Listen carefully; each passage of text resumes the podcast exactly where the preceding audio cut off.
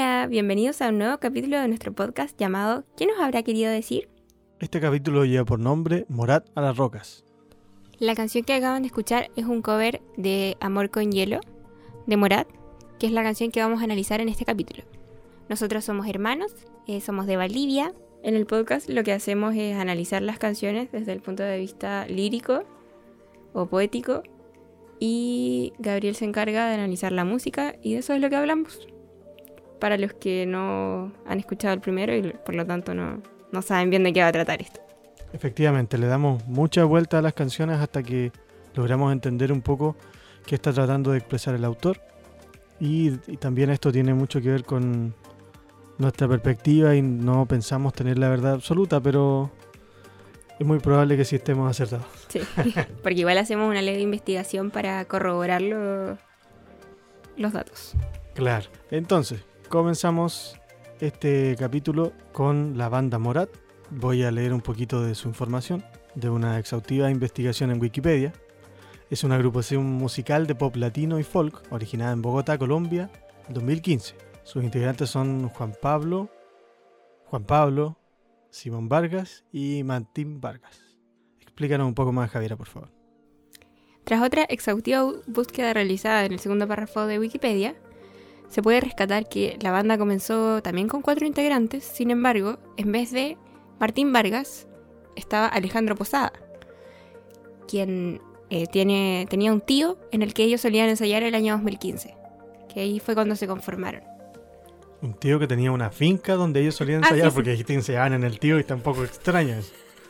Perdón. Ya, pero bueno, está bien. El tío que tenía una finca.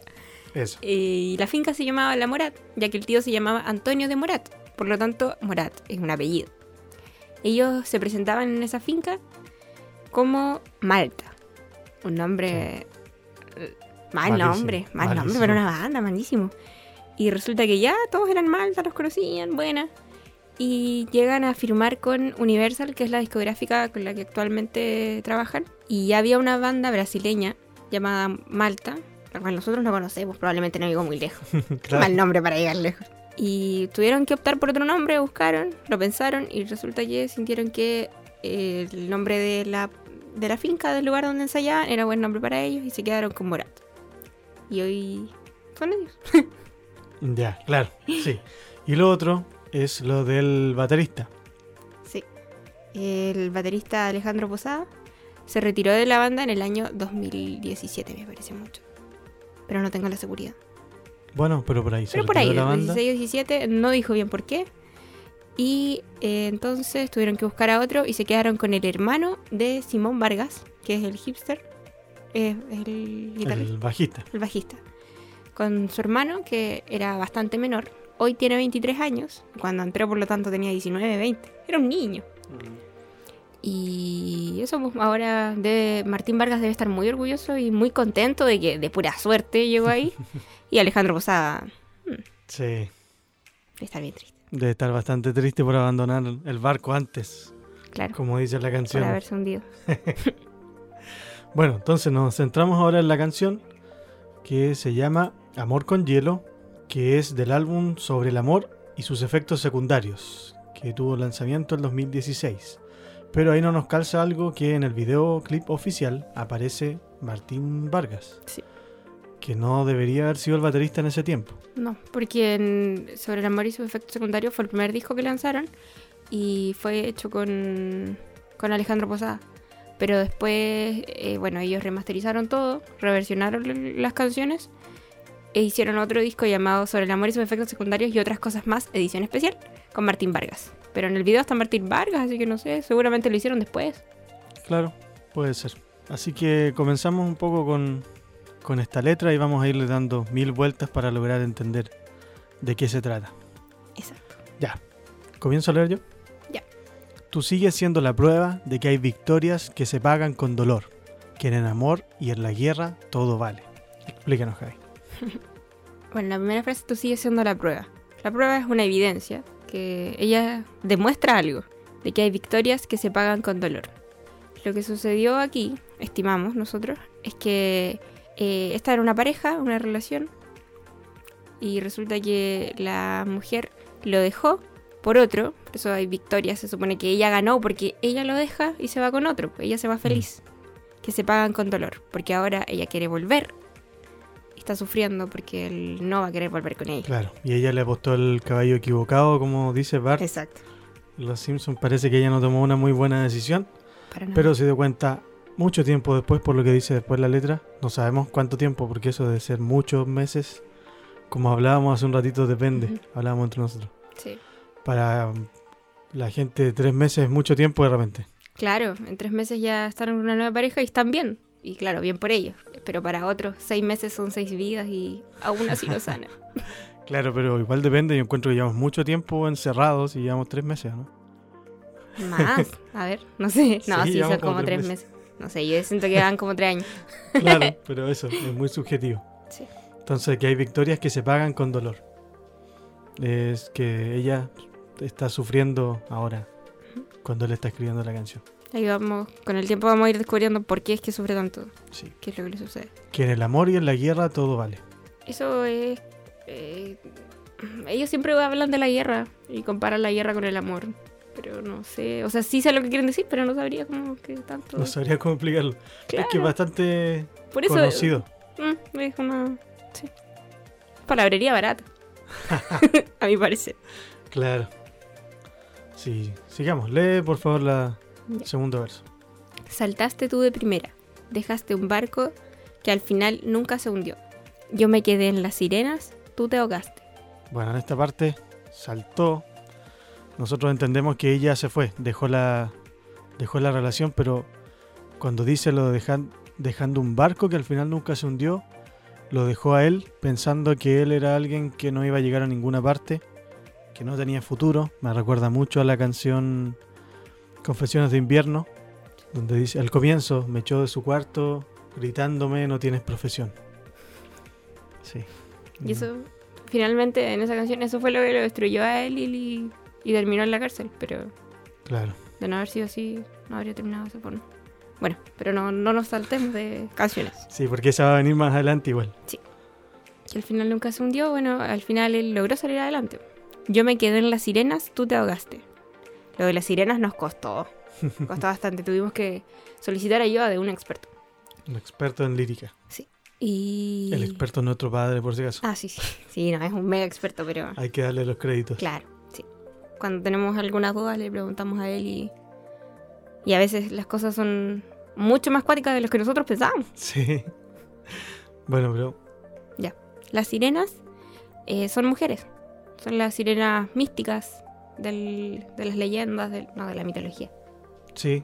Es que primero pensábamos que podía ser algo, una, una jerga o algo que desconocíamos de los barcos. Claro. sí. Pero no tendría mucho sentido que los barcos tengan sirenas porque tendrían que ser una potencia enorme para que sirva de pedir auxilio o algo así. En alta mar para que En alguien los mar. cache, no, era, Claro, era no. raro. Por eso consultamos con... Claro, es que nuestro papá eh, sabe mucho de cultura general y también de poesías. Sí. Y no, nos dijo que eran mujeres. En el fondo él se quedó... O sea, tampoco es que se metió al tiro a estar con otras personas, sino que... Y claro, hace una referencia a lo del mar.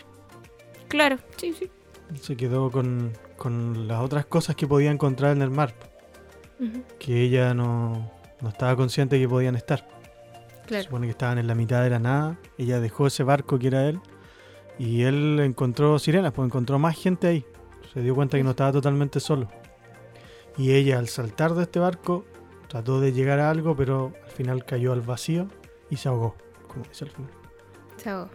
¿Te acordaste del video del gatito? Sí, Rafael también, Rafael también se ahogó. Pobre Rafael. Y... Bien. Bueno, eh, en esta parte eh, empieza sonando una guitarra eléctrica con un poquitito de distorsión. Hay un celular, Javi. No es el mío. Ah, ya, no importa. Con un poquitito de distorsión. Y después ya viene. Entra el banjo, que suena hermoso. suena verdaderamente hermoso. El baño siempre suena hermoso. Sí. Deberíamos, eh, en vez de, bueno, no, no, es que en vez de uno de nuestros instrumentos nacionales, pero sí debería el baño ser uno de nuestros instrumentos nacionales. En vez de. Ya, mejor no. ya, sí, sí, mejor, mejor. Ya, entonces, eh, bueno, volviendo a que se ahogó, porque ella pensó que le iba a dar lo mismo, porque ella se iba a ir con otro y todo iba a seguir feliz. Resulta que no fue así al final. Se ahogó y no, no le valió como ella pensaba. Mm. Sí lo, lo sufrió. Claro. Después dice, yo ya me olvidé del nombre de tu perro y de esa despedida en la estación. Y aunque mi dolor jure que aquí te espero, otra boca un beso me robó. Y eso que tú tanto dices que te debo, se lo llevó. Está bastante cuático. Está loco. Denso, muy Sí, denso. está bastante intenso. Se siente mucho despecho en las primeras dos, dos líneas. Sí, rabia. Me olvidé del nombre de tu perro. demasiado. Claro, o sea. Dale, ¿qué iba a decir Ya. eso? eh, no, la verdad es que no me acuerdo. Me, me distraje y se me fue. ya, bueno. Claro, pero son cosas muy específicas, pues se nota que hay bastante rabia todavía, a pesar de que él sigue diciendo que ya la superó, porque después dice de esa despedida en la estación. Es como decirle, me olvidé del, no sé, del 2012, en septiembre 24, cuando fuimos a un concierto a Santiago. Claro. Me olvidé de, de ese día, me olvidé. Claramente no lo olvidó si lo recuerda como para mencionarlo. Sí, le está diciendo con dolor en su alma. Sí. Sí. Sí, habla, está hablando la rabia. Ujú. Aunque mi dolor, juré que aquí te espero. Otra boca un beso me robó. Lo del dolor, juré que aquí te espero, eh, se refiere a que él juró que siempre la iba a estar esperando a que ella volviera a él, que ella iba a ser su único amor, que nunca se iba a volver a enamorar. Y claro, cuando uno recién lo dejan, o algo así, eh, uno cree que, que no va a tener otro amor, que eso va a ser siempre, que, mm, que toda su vida va a ser su único amor, Claro. y que si no está con otra persona no va a estar con nadie. Y aquí en este caso él dice que al conocer a otra persona ya se le había olvidado a ella. Sí.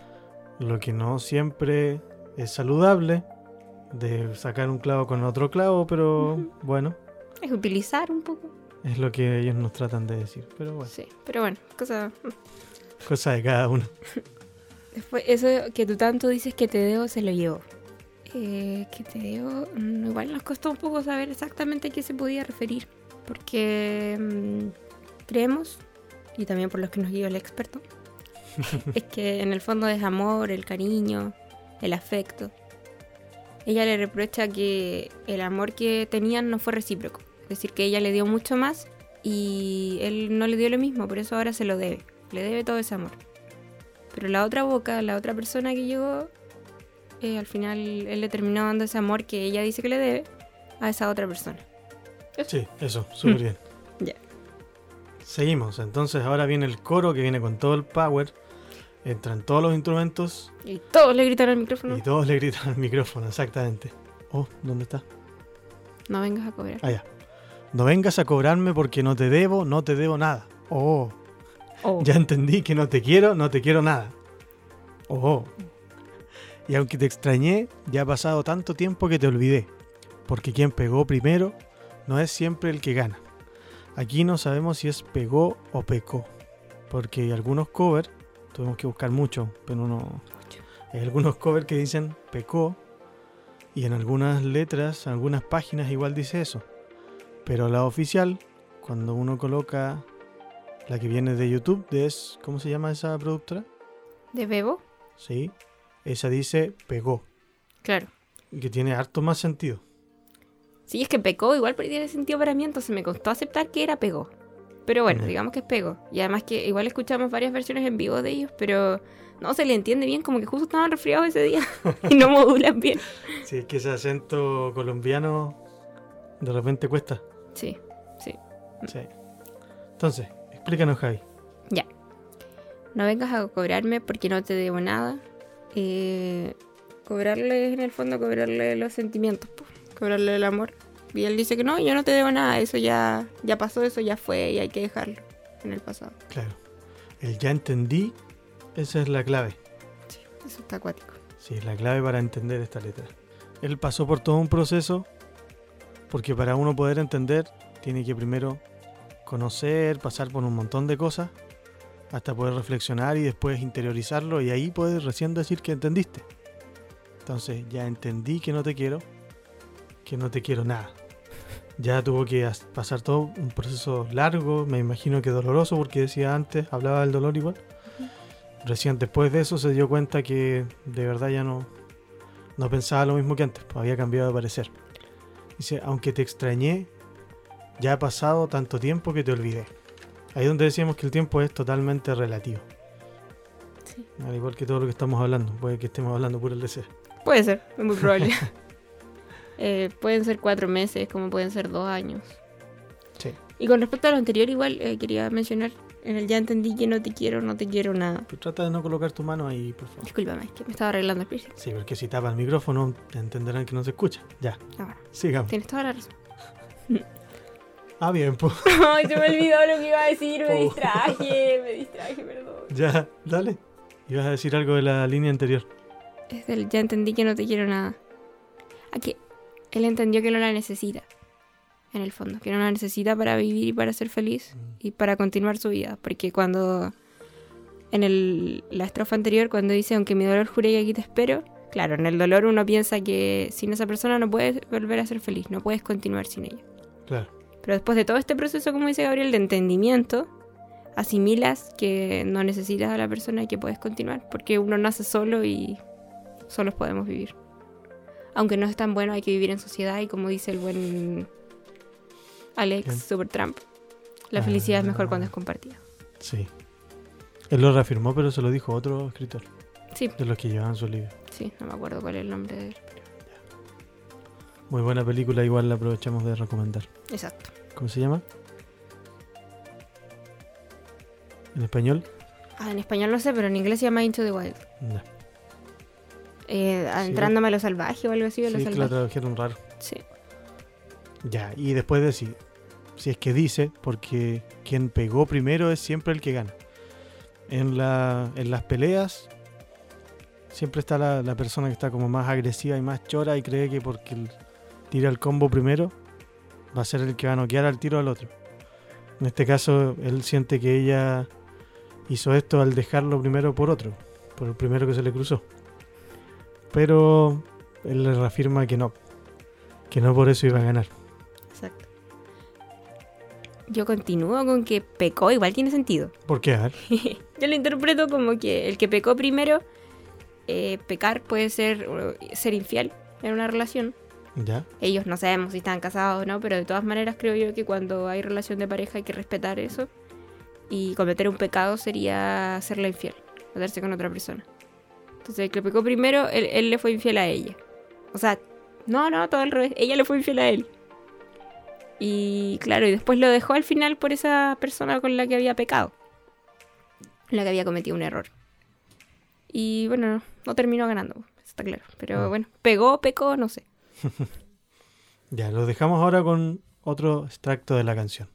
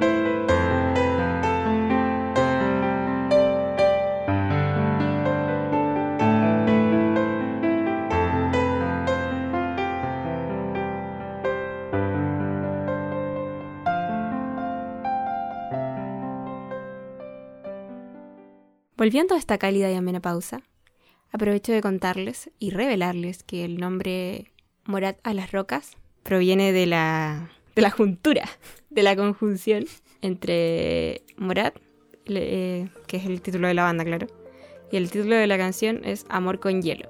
Y hielo a las rocas, como el whisky a las rocas o el ron a las rocas. Por eso Morat con Morat a las rocas Claro. ya que en el primero, entonces se habrán dado cuenta que el primer capítulo también juntamos el título con el nombre de la canción, por eso quedó La Oreja Perdida. Que era la canción perdida de la banda La Oreja de Anco. Exacto. Y vamos a intentar seguir haciendo los nombres así. Sí, pero hay algunos que están medio difíciles. Sí, algunos que no. que estaban bien ridículos. Ya, seguimos. Faltó. Yo intenté salvar todo este amor con hielo y se murió. Eso se nos había olvidado leer. Exacto. Cuando uno pone en hielo las cosas es porque intenta mantenerlas como en cadena de frío. Claro, en conserva. En conserva, exacto. En el fondo él quiso mantener todo ese amor en, en su corazón. Pero con el tiempo, si es que no lo mantienes de una buena manera, el hielo se derrite. Entonces ahí igual podemos entender que pasó bastante tiempo, que al final se derritió el hielo y jodió todo. Claro, y se murió. O también algo que me eh, dijiste tú, que es como dejar con paños fríos. Ah, Porque eso claro, igual intenta como calmar el dolor, claro, el hielo. Sí. Claro, si te pegas y tienes un moretón, le pones hielo para que calme el dolor. Finalmente se derrite y bueno, todo desaparece. Claro. Seguimos. ¿Lees tú? Lo hiciste sin que doliera. Así de buena eres rompiendo un corazón. Mi corazón que se quiebra, que lo cambien. Claro, esta parte igual nos costó un poco. Sí. Sí. Explícala, Jai. Lo hiciste sin que doliera, así de buena eres rompiendo un corazón. Probablemente porque no es a él al que no le dolió, pues si a él le dolió. Eso era lo que pensábamos de primera. ¿Cómo si Mm. él dice que le dolió y que... Entonces Sí. decíamos, "Mm, ¿qué será? ¿Y qué es?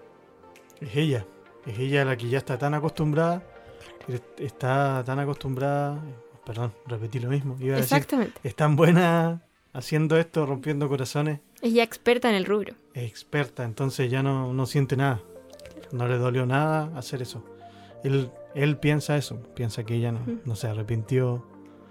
Que no tiene sentimientos. Exacto. Que no tiene sentimientos y llegó Sí. y borró su nombre. Sí. Y lo dejó ahí sufriendo, sabiendo que él, que le dolía inmensamente. Y claro, no hay que tener sentimientos para hacer eso. Sí, no hay otra explicación. No, no hay otra explicación. Ya, sigamos. O me desvié. ya. Mi corazón que se quiebra y que lo cambien. Pero es que no sabemos si es y corazón que se pierde, se quiebra, perdón, o mi corazón. La letra dice mi corazón, pero parece que dijeran y. De todas maneras, eh, pensamos que hace referencia a que cuando uno le rompen el corazón, duele tanto, de tal manera que deseamos que nos lo quiten, porque sentimos que nunca se va a poder reparar. Preferiríamos que lo quiten y que traigan otro. Con ese ah, dolor, rabia. Por eso él quiere que lo cambien en el fondo. Sí, exactamente. Después dice, eh, de nuevo, yo ya me olvidé el nombre de tu perro. Y esa despedida de la estación. Repite exactamente lo mismo. Después dice la misma, el mismo coro, perdón. No vengas a cobrarme porque no te debo, no te debo nada. y aunque yo guardé todo tu amor con hielo, ya se murió. Sí, hasta el final, que tan escondido quedó tu recuerdo que se perdió. Esto de escondido también nos deja entrever que él tuvo que pasar por todo un proceso, como decíamos antes, largo, porque cuando uno esconde tiene que igual Esforzarse. esforzarse un poco para saber primero dónde está parado uno, Claro. qué posibilidades tiene para esconderlo, ver bien si va a quedar oculto. Entonces hay que ver varias cosas para esconder algo. Como Entonces. cuando uno juega frío y caliente. Sí, pues esto eh, eh, es loco ver dónde guardas, dónde escondes algo para que los demás no lo encuentren. Exactamente, entonces él vivió todo un duelo. Y les contó también que se perdió finalmente como en Intensamente. Eh, Delante lo estaba pensando. Ya, dale. Cuando, eh, por ejemplo, mm, supone que están escondidos, por así decirlo, las cosas en el, el inconsciente donde están ellos. En donde está la memoria a largo plazo. Entonces anda el elefante y no me puedo acordar cómo se llama. Bubblegum. No, No, no es No. Bubblegum. Esa es una marca de zapatos. Bubblegum. No, es- esa es la marca de zapatos. Bubblegum. Bubblegummers. Sí. Bueno, pero Y el bueno, elefante. el elefante rosa. eh, claro, él andaba ahí y después cuando cae al, al precipicio del olvido, está ya estaba escondido, pues cuando cae al precipicio finalmente se le olvida a Riley y desaparece. Mm, Y se pierde. Aquí se perdió y desapareció en el fondo el recuerdo del amor que sentía por ella. Y aunque yo guardé todo tu amor con hielo, ya se murió. Es lo que explicábamos antes. Exacto. Por más que intentó conservarlo, no dio para tanto. Efectivamente. Ahora vienen los rellenos. la parte de, de la música. Bueno, esta canción, ellos lograron con su primer éxito bueno, más famoso, porque primero como que se colgaron de la fama de... ¿quién Paulina Rubio. Eso. Con, ¿Cómo se llama la canción? Mi nuevo vicio. Ya. Sobre el amor y los efectos secundarios. Pero después, otro tema que está en el mismo disco, que se llama Cómo te atreves a volver, alcanzaron una fama Exorbitante. exorbitante. Sí. Y ahí ya consiguieron un sonido propio que cuando uno escucha cualquier tema sabe que está tocando ese grupo. Claro, tiene harto que ver con que uno se vuelve fanático de las bandas. Por eso logra identificar. Es muy difícil que se te confunda. Pero en este caso, esa mezcla de banjo con los otros instrumentos populares del rock no se había hecho. Y estas voces que parece que estos hombres nacieron para cantar juntos. Sí. Por lo menos los dos principales. Un coro de ángeles. Sí. Ahí hay algo importante, ¿verdad? Hay mucho. eh, mucha, Sintetizador. no, mucha crítica Ah, sí. en sí. los comentarios de YouTube y en general. Que esta banda no es tan buena como parece porque procesan mucho sus voces. ¿Cierto? ¿Qué opinas al respecto, Jai? Cuando dices eso me acuerdo de... Nada que ver esto, pero me acuerdo de Princesa Alba. Ya. No la- Ah, sí, sí. Que ella, a ella también la critican porque procesa su voz y resulta que ella dice que el sintetizador es un instrumento, que ella lo ve así. Claro, en su caso no estoy tan de acuerdo, ¿eh? no tengo nada en contra de Princesa Alba.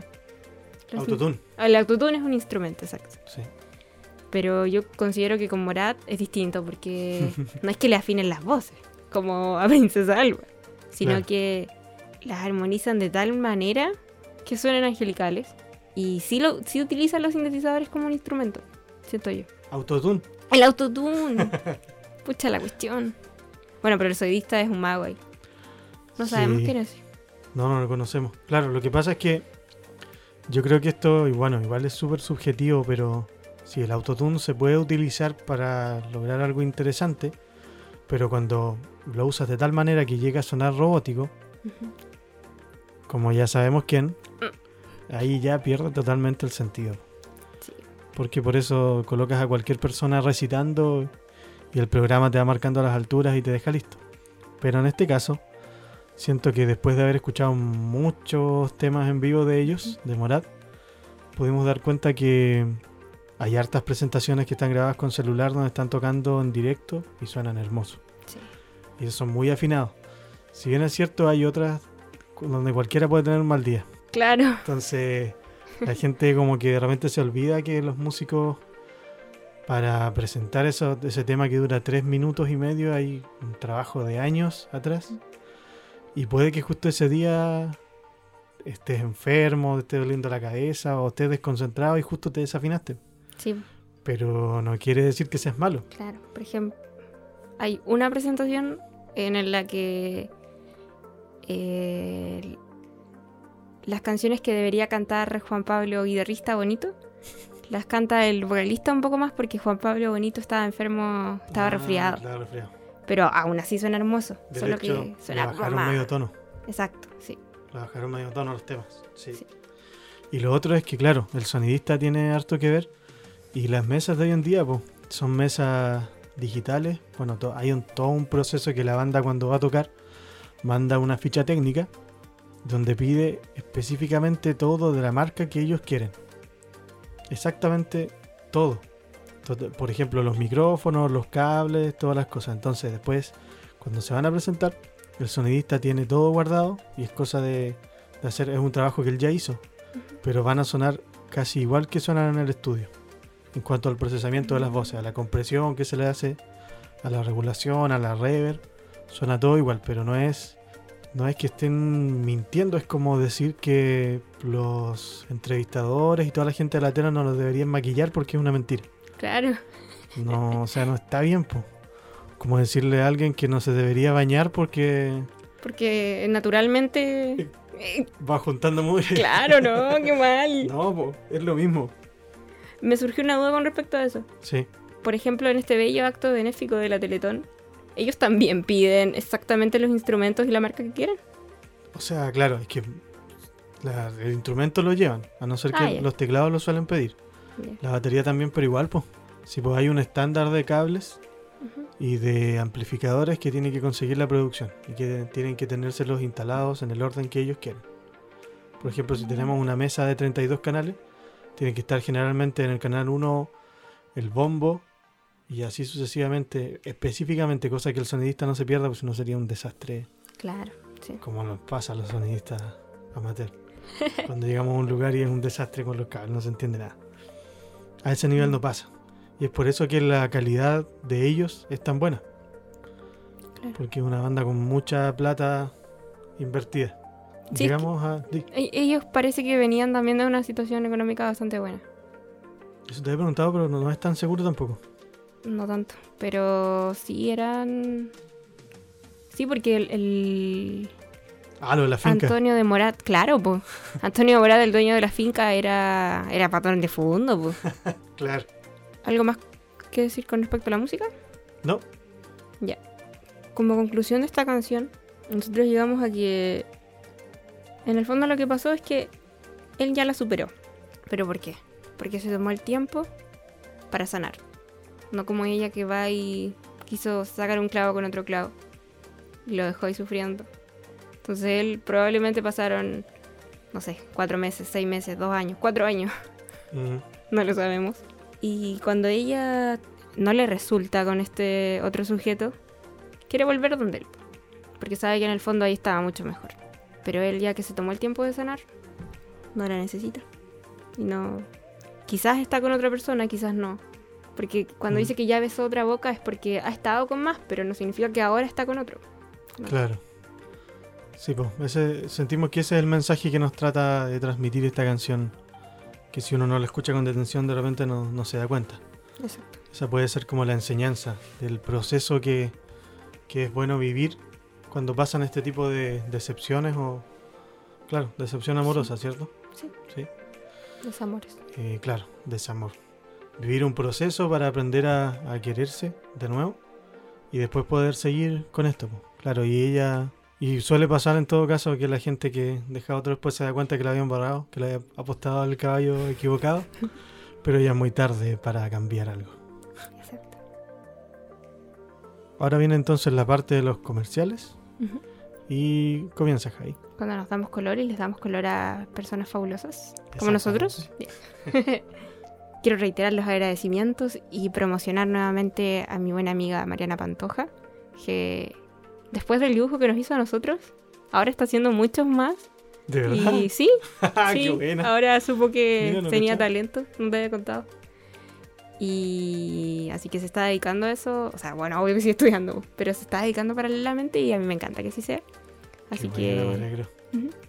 si tienen fotos que quieran darle a una persona especial, a su familia, a quien sea, como dibujo le quedan preciosos. Lo recomiendo, Mira qué buena noticia. Algo bueno hicimos. claro. Eh, ¿Tú? ¿Algo a quien van a gloriar?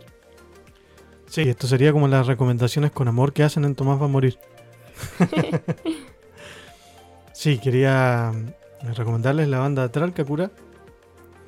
Que no es porque yo haya estado en la banda, pero es una banda bastante interesante. Está sonando ahora en, en varias radios del sur de Chile. Así que ahí los pueden seguir en Instagram. Sí, ahí donde, y en Facebook. Es donde claro, pasan los links y generalmente avisan dónde van a estar sonando. Así que les hacen entrevistas y es una propuesta bastante interesante de fusión latinoamericana con un poco de rock, con unos charangos entre medio.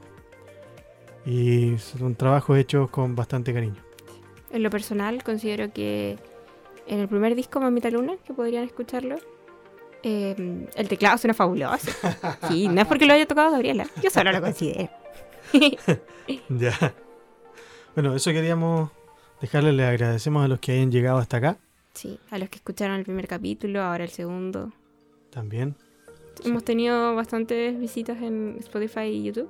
Sí, más de lo que esperábamos. Sí. No esperábamos ninguna. No, solo esperábamos Marco y Larlane. Claro. Sí. Pero ha aumentado eso. Sí. Así que se vienen igual invitados especiales. Ya tenemos varios invitados agendados, Confirmados. confirmados. Tenemos la primera temporada casi lista. En nuestras mentes. Sí, en nuestras mentes. No podemos adelantar quiénes son porque ahí hay que solucionar problemas técnicos. De conectividad. con- Claro, de conectividad. Hay gente que está un poco lejos. Pero bueno. Eso sería todo. Nos despedimos entonces, Javi. Sí. Muchísimas gracias y que tengan una buena tarde o una buena noche. Sí. Hasta luego. ¿Se va a despedir otra, otro integrante del podcast también? A ver, por favor. Gatito mío. Lo tuvimos que apretar para que haga algo. Oh, se va a vomitar, se va a vomitar. Ya, listo. Ya, nomás. Gracias. Hasta luego.